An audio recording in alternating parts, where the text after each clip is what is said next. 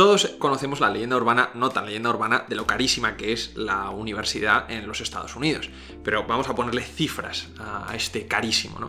Pues por ejemplo, la Universidad Pública de Maryland es 25.000 dólares por año si eres del estado de Maryland, porque si no eres del estado de Maryland son 43.000.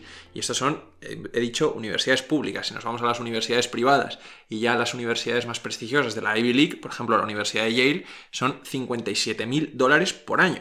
Esto es muy, muy distinto de lo que tenemos en Europa, de lo que tenemos en España, donde la media de, por ejemplo, en la Comunidad de Madrid, de matrícula para una universidad pública ronda los 1.400 euros, o sea, es, muchísimo más en Estados Unidos. ¿Por qué este es un tema que nos interesa, nos parece importante? Bueno, porque este problema del coste de las universidades americanas, que ha incrementado mucho en los últimos tiempos, se está convirtiendo en un problema político importantísimo en Estados Unidos que va a determinar las elecciones, eh, las midterms, las elecciones de medio mandato, que vienen en noviembre de 2022. Entonces, Nico, eh, este tema yo jamás, jamás me hubiera parado a, pensar en ello, ¿no? ¿Cómo está afectando el precio de las universidades eh, como para haberse convertido en un problema político de semejante envergadura? El coste de las universidades es un problema que no es nuevo viene de, desde hace tiempo, ya salió en las primarias del Partido Demócrata que ganó el presidente, el ahora presidente Biden, y se comentó también en las elecciones contra Trump, las de 2020. Y ahora mismo vuelve a salir a la luz como un problema principal para estas elecciones de noviembre de 2022. Entonces, la, primera pregunta es ¿qué, ¿qué, es esto de elecciones de 2022? Si se han sido en 2020 las elecciones de Estados Unidos, las que todos conocemos, que ha ganado Biden, por qué tenemos ahora elecciones en 2022. Y para esto tenemos que entender eh, un poco cómo funciona el sistema de elecciones americano y cómo es su, su sistema de gobierno, por así decir. El poder legislativo lo tiene el Congreso americano, que está dividido en dos cámaras, y el poder ejecutivo lo tiene el presidente y todo su equipo, pues los ministerios, que ahí son los departments, los departamentos. Y el Congreso americano está dividido en dos cámaras, la Cámara de Representantes, o House of Representatives. su, Cámara Baja, nuestro Congreso de los Diputados. Y el Senado. Entonces, la, la Cámara Baja, la Cámara de Representantes, tiene 435 miembros y el Senado 100. El Senado, los miembros son elegidos cada seis años. Y de la Cámara de Representantes son elegidos cada dos.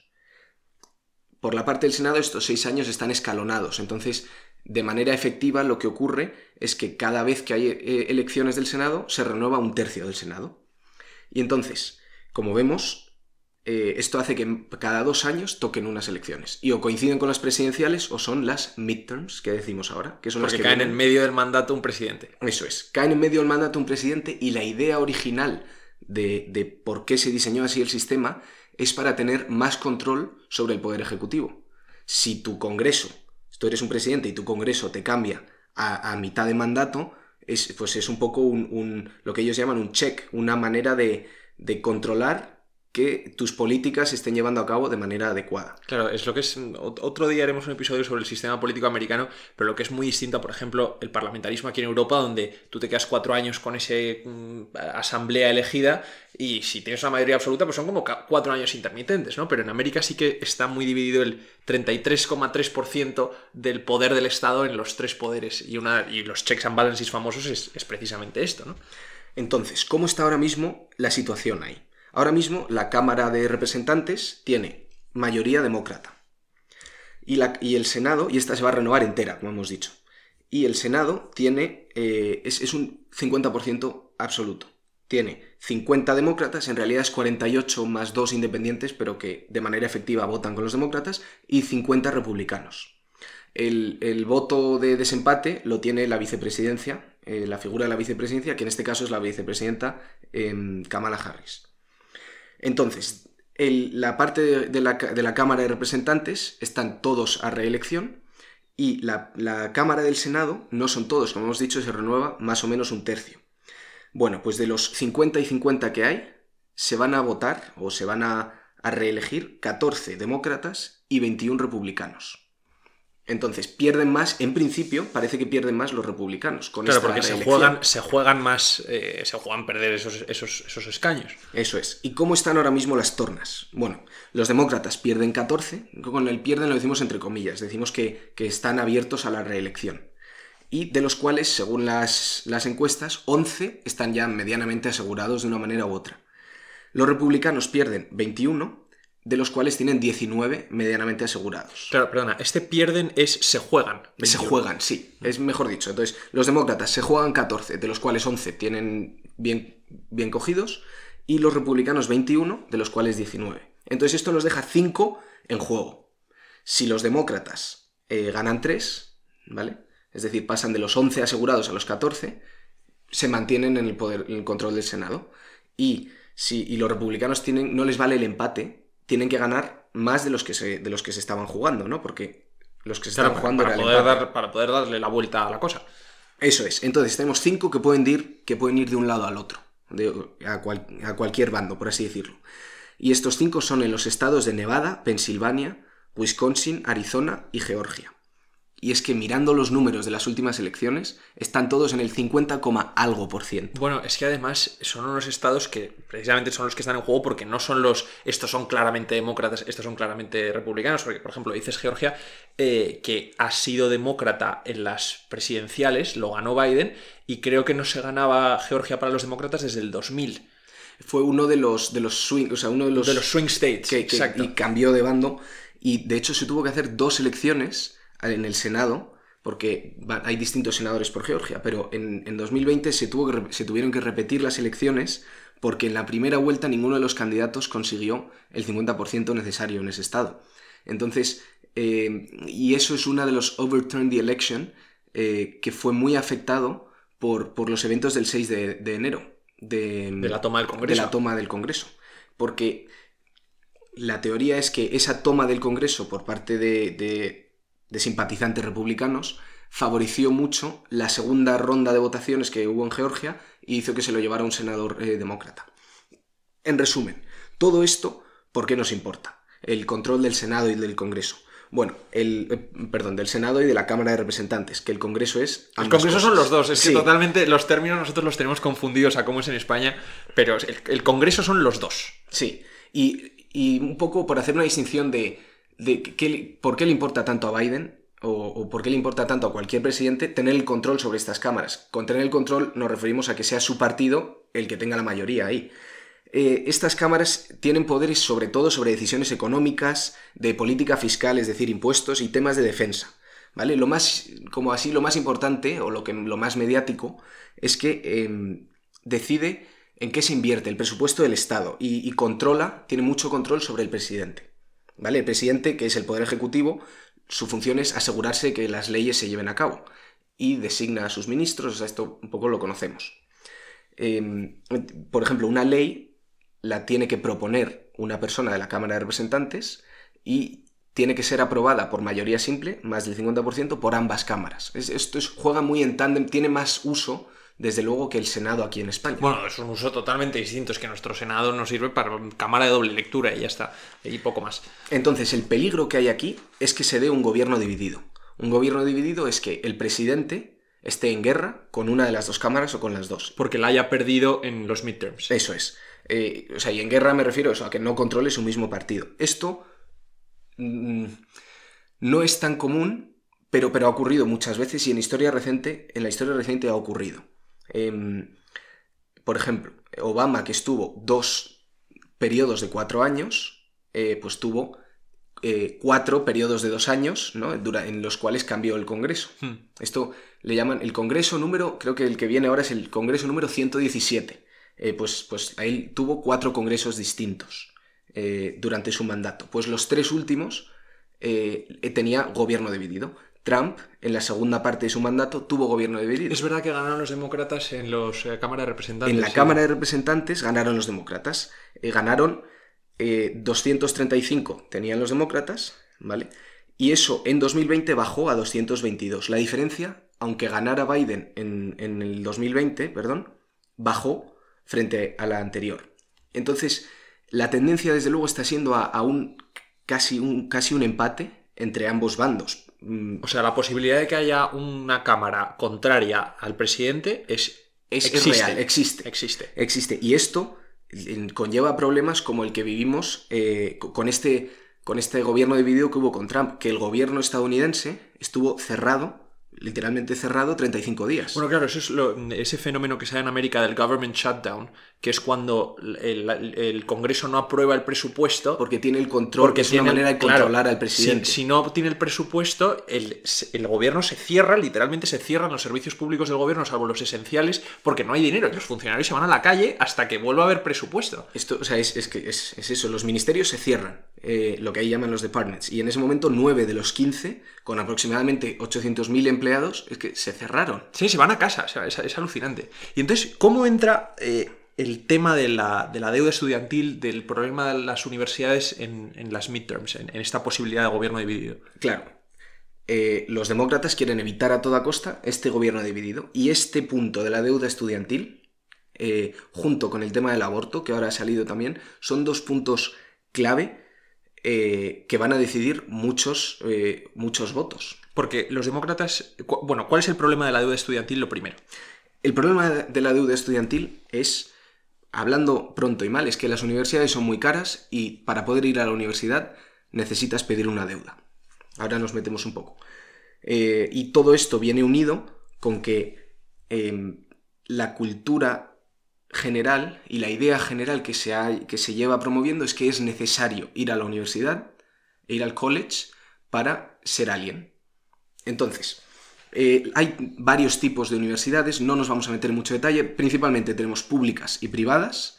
Las públicas es que están, reciben fondos del Estado, pero Estado no, No Estados en general, Unidos, sino el Estado sino federal. el Estado de Mississippi. sí.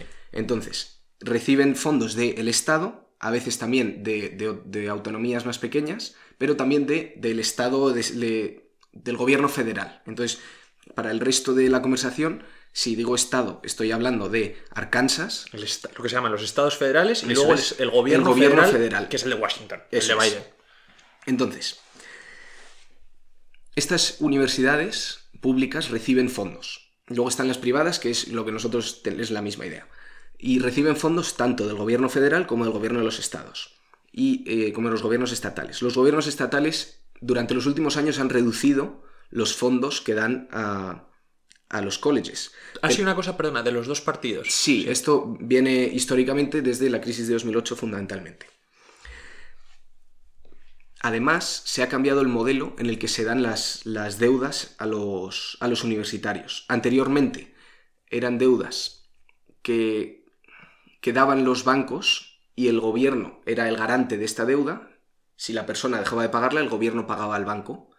Y aquí ya de primeras nos salen muchos problemas, porque si el gobierno siempre va a garantizar, siempre vas a dar una deuda. Y esto ha cambiado recientemente y ahora es el Estado, a través de ayuda de las universidades, el que da directamente la ayuda a los estudiantes. Entonces, si tú estás en la posición de una universidad, tienes todo el incentivo a subir los precios, aunque sean, eh, sean profit o non-profit las universidades, es decir, eh, sean instituciones que distribuyen dividendos a inversores o no, eh, quieren ganar más dinero porque quieren reinvertir en sí mismas, pagar Bueno, claro, más a sus por, por empleados ganar más dinero, porque todo el mundo quiere dinero. y, y subir los salarios de sus empleados. Entonces tienen el incentivo de subir sus costes Porque lo van a pagar los estados. porque el, el Estado federal, El Estado federal. que es el que no ha disminuido sus ayudas. El, el gobierno federal. El gobierno sí. federal, perdón. Entonces, eh, dan ayuda a los estudiantes, las universidades, y piden fondos al, al gobierno federal. O sea, las universidades públicas hacen como le dicen al estudiante, yo te lo pago, que yo ya le pediré al, al gobierno federal el dinerito que me ha costado. No te lo pago o, o te refiero a programas del gobierno federal que te ayudan a pagarme. Vale. Pero- Porque con eso voy yo luego al gobierno federal a pedirle fondos. Va el estudiante, Hmm. pero la, la universidad es la que se encarga de, de poner en contacto al estudiante con instituciones o empresas privadas, que ellas son las que están en contacto con el gobierno. Vale. Es un poco, es un poco lío, pero Pero bueno, es un negocio. En- O sea, se, ve, es- se ve claramente la línea de negocio. la línea de negocio de que a las universidades les interesa subir sus precios porque sabe que el estudiante puede pedir más deuda y pagarlo. Entonces, yéndonos un poco a, a algún dato, es, lo he dicho antes, pero un 65% de los estudiantes que se gradúan se gradúan con algún nivel de endeudamiento. Este endeudamiento puede ser federal, que has pedido fondos al Estado, o privado, que vas a un banco y pides dinero. Y esto significa que hay 43 millones de personas, 43 millones de personas, O sea, es la población de, de casi la población de España. que aún tienen deuda por pagar en Estados Unidos. Solo un 8% de estos están en la universidad. Imagínate salir de la universidad y tienes que pagar Una hipoteca. una... Casi una hipoteca. es menos- es- Es, menos que una hipoteca, pero ya, empie- ya empiezas con, Pero ya empiezas con algo. Exactamente. De estos 43, 7 millones aproximadamente, estos son datos del último 7 millones, es del Wall Street Journal, eh, están en default, es decir, no han pagado. Nada. No, o han dejado de pagar. Ah, han dejado de de pagar. Eh, el total de esta deuda, es que estas, las cifras son, eh, te cabrean, es 1,7 trillones americanos. Vamos a poner este número en contexto porque decimos números y se nos van.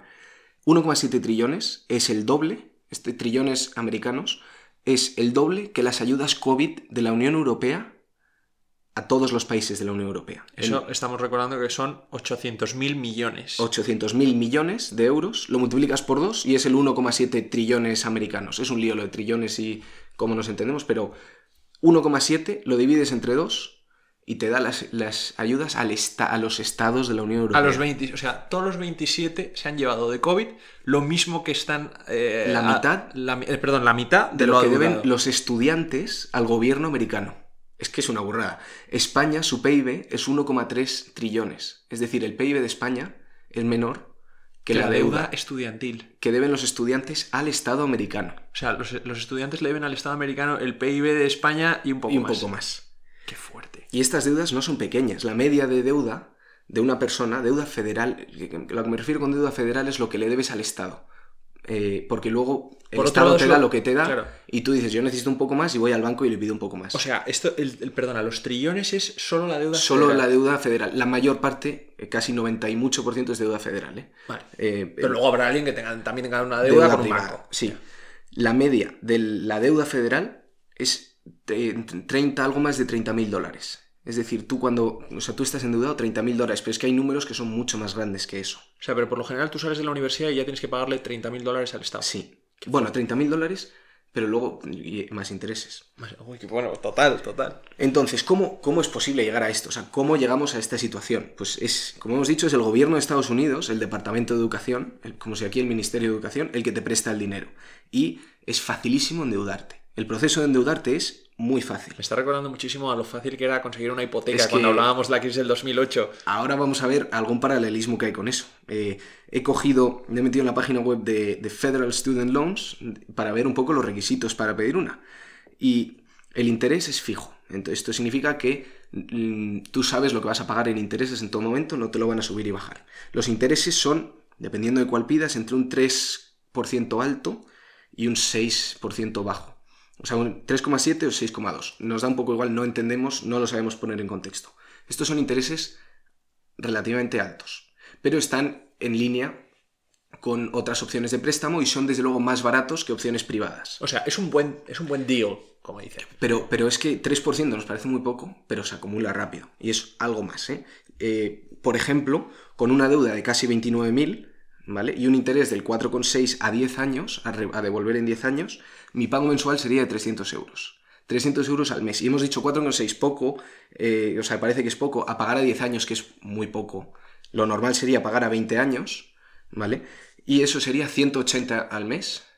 Pero habiendo pedido una deuda de 30.000, el total al final, después de haber devuelto todo, he devuelto 44. Con esos Joder. intereses. E imagínate, tú eres un estudiante que acabas de salir, un estudiante medio, sea, cualquiera, y tienes que estar pagando entre 180 y 300 euros, dólares, perdón, al mes. Eh, esto se nos va y es muy fácil endeudarte, como estaba diciendo. No te hacen eh, chequeos de crédito. Esto es que no miran cómo de fiable eres eh, para, al darte el dinero. Esto tienen ahí una cosa que se llama el FICO Credit Score, que es cómo de fiable eres tú como, un como, como persona a la hora de pedir dinero. Y lo comparten los bancos entre sí, es directamente una puntuación. 400, 500. Según si pagas tu tarjeta de crédito a tiempo, si tienes hipoteca, cómo es tu trabajo. Eso lo tienen y lo comparten los bancos para darte unos, Y para un crédito estudiantil no te lo no piden. te lo piden, no te lo piden. Es- le dan el- los mismos términos a todos. O sea, es, perdona, estoy volviendo a lo de los hipotecas. Es, lo mismo. No income, no job. Sí, sí, sí, que ahí te daban eh, una hipoteca porque sí. Sin mirarte si se la podías dar pues o no. Aquí lo mismo. Eh, además, tienen como opciones de pago flexibles. Hay una opción de pago, que igual que con las hipotecas, que es eh, según tu income. Entonces, tú vas pagando un porcentaje de tu ingreso durante 20-25 años y a los 25 años se te perdona lo que quede. Pero es que este se te perdona quien lo paga. Y entonces aquí nos estamos acercando un poco al problema político. El, el quién lo paga, hay ayudas del Estado, bueno, hay ayudas del Estado eh, como esta que he comentado, los 2025, pero son mínimas. Y, mm, por ejemplo, ahora hasta el 31 de agosto del 22 se han cancelado los pagos. Si tú dejas de pagar no se te acumula el interés. Pero esto se está convirtiendo en un problema político, porque estas deudas, que se perdonan o no, o que ahora hay un debate si se perdonan o no, se están empaquetando igual que con el tema de las hipotecas. Tú al final lo que tienes es un grupo de deudas que cada mes son estudiantes que te pagan. Pues yo soy una empresa, cojo un paquete de esas, lo cojo mil o, diez mil. Haces la famosa bolsa. Hago la bolsa que saca dinero, la parto en trocitos y la vendo a inversores. Y esto es una bolsa muy segura. ¿Por qué es muy segura? Porque está garantizada por el gobierno. Si hace default la persona, si deja de pagarla, el gobierno garantiza creo que es hasta un 97. Es decir, son inversiones seguras. Y el gobierno ahora está diciendo, parte de la campaña de los demócratas, que va a perdonar estas deudas. O sea, ese es el, ese es el problema de la deuda. Si se perdona la deuda Si se perdona la deuda, ese es el tema que, le están pidiendo a Biden. Se, puede perdonar la deuda. O sea, el Estado decide perder 1,8 trillones de dólares. Eh, es que hay, hay, un. No los pierde, lo pagan. se paga con impuestos, porque eso tiene que salir de. O sea, lo pagan todos. Lo, pagan, lo pagamos todos. Si fuera vale. Entonces, se está discutiendo cómo perdonarlo, o si se puede perdonar. ¿Cómo perdonar es, Biden dice 10.000 euros a todo el mundo, eh, como decíamos, Elizabeth Warren está pidiendo 50.000 y, y Bernie Sanders quería que se perdonara entero. O sea, estos son los, candidatos demócratas que compitieron contra Biden, sí. era todavía políticas mucho más radicales. Mucho más. O sea, Bernie Sanders quería perderlo, ah, eh, perdonaba entero. Y, Biden ahora dice que quiere perdonar 10.000 a aquellos que ganen menos de 125.000 euros al año. Esto es básicamente a todos. Eh, al 97% de la deuda se perdonaría de esta manera. y esta condonación de la deuda, por ejemplo, los, republicanos piensan que ni de broma. Eh, ni de broma, ni de broma. O sea, hay un poco posturas de todo, pero, pero es cambiar la carga de quien lo paga. Tengo un, par de, de opiniones de, que dieron a un periódico varias personas y mm, las puedo leer directamente. Pues a ver. Em, pues una persona de, Wisconsin dice, mi mujer y yo hemos sacrificado, perdón, una persona se llama Michael McGuire. Eh, dice, mi mujer y yo hemos sacrificado enormemente, hemos trabajado muchos, en, muchos trabajos a la vez, em, hemos ahorrado y conseguido, hemos, nos hemos endeudado también para poder cubrir los costes de nuestros hijos. Y ahora nos dicen que paguemos las deudas de otros. Puedes contar conmigo para tomar acciones legales contra cualquier gobierno que nos cancele esto. Claro, es que eso es una cosa. Gente que no se ha endeudado, de repente se va a ver pagándolo en impuestos que, como dices, si fuéramos americanos diríamos lo pagamos entre todos. Y, esto no se sabe si lo puede hacer Biden o no. Lo que hablábamos de quién tiene la autoridad. No, lo puede hacer constitucionalmente. No lo puede hacer constitucionalmente, porque se puede hacer a ciertos clientes eh, o a ciertas personas o grupos de personas, pero no un blanket pardon, que le llaman, o perdonar a todo el mundo porque sí. O sea, al final es una amnistía, mm, como una amnistía fiscal. O sea, es tabula rasa, eh, cuenta nueva. Porque es perdonar, es que esos no lo pagan, pero lo pagamos con impuestos. Mm, entonces, esto es un tema eh, que está siendo muy polémico en Estados Unidos, ahora tapado un poco por el tema más polémico aún del aborto, pero que sigue por ahí debajo. Incluso propios demócratas se están rebelando contra Biden diciendo que él prometió en campaña hacer algo sobre esto y no lo está haciendo. Porque el electorado demócrata, ¿qué opinión tiene de esto? Está dividido, está dividido. Aquí no, no sé quién para meterme más, pero esto era un tema, era de hecho fue el tema crucial de las primarias demócratas. Eh, y hay entrevistas que le dicen a Biden hace poco, de qué vas a hacer con el tema de perdonar 50.000 y responde Biden, I'm not gonna do it. O sea, directamente dice, no lo voy a hacer. Eh, entonces, y se, lo comen, se le echan encima. Es que el Partido Demócrata americano está muy polarizado, tiene un ala izquierdista que es, que es muy fuerte, ¿no? vemos lo de Bernie Sanders que quería perdonarla entera.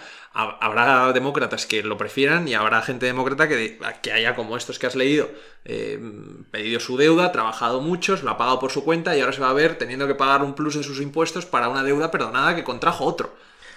Pues, pues veremos qué pasa con este tema. Va a ser clave en las elecciones de noviembre y estas elecciones son clave para el resto del mandato de Biden. Desde luego, si los republicanos hacen causa de esto, a mí me parece que es un bombazo e-, electoral. Es decir, no, usted ahora va a empezar a pagar en impuestos lo que la gente que se endeudó sin poderse endeudar eh, no puede. Pues veremos, veremos qué pasa. me parece un tema interesantísimo, Nico. Eh, iba a decir, deseando que llegue noviembre a ver cómo, a ver cómo esto, ¿no? Pero, pero vamos a seguirlo, sobre todo este tema y el del aborto, para ver cómo condiciona la, gobernabilidad de Estados Unidos, que al final es lo que está en juego. Eh, bueno, pues nada, nos vemos la semana que viene. Nos vemos la semana que viene.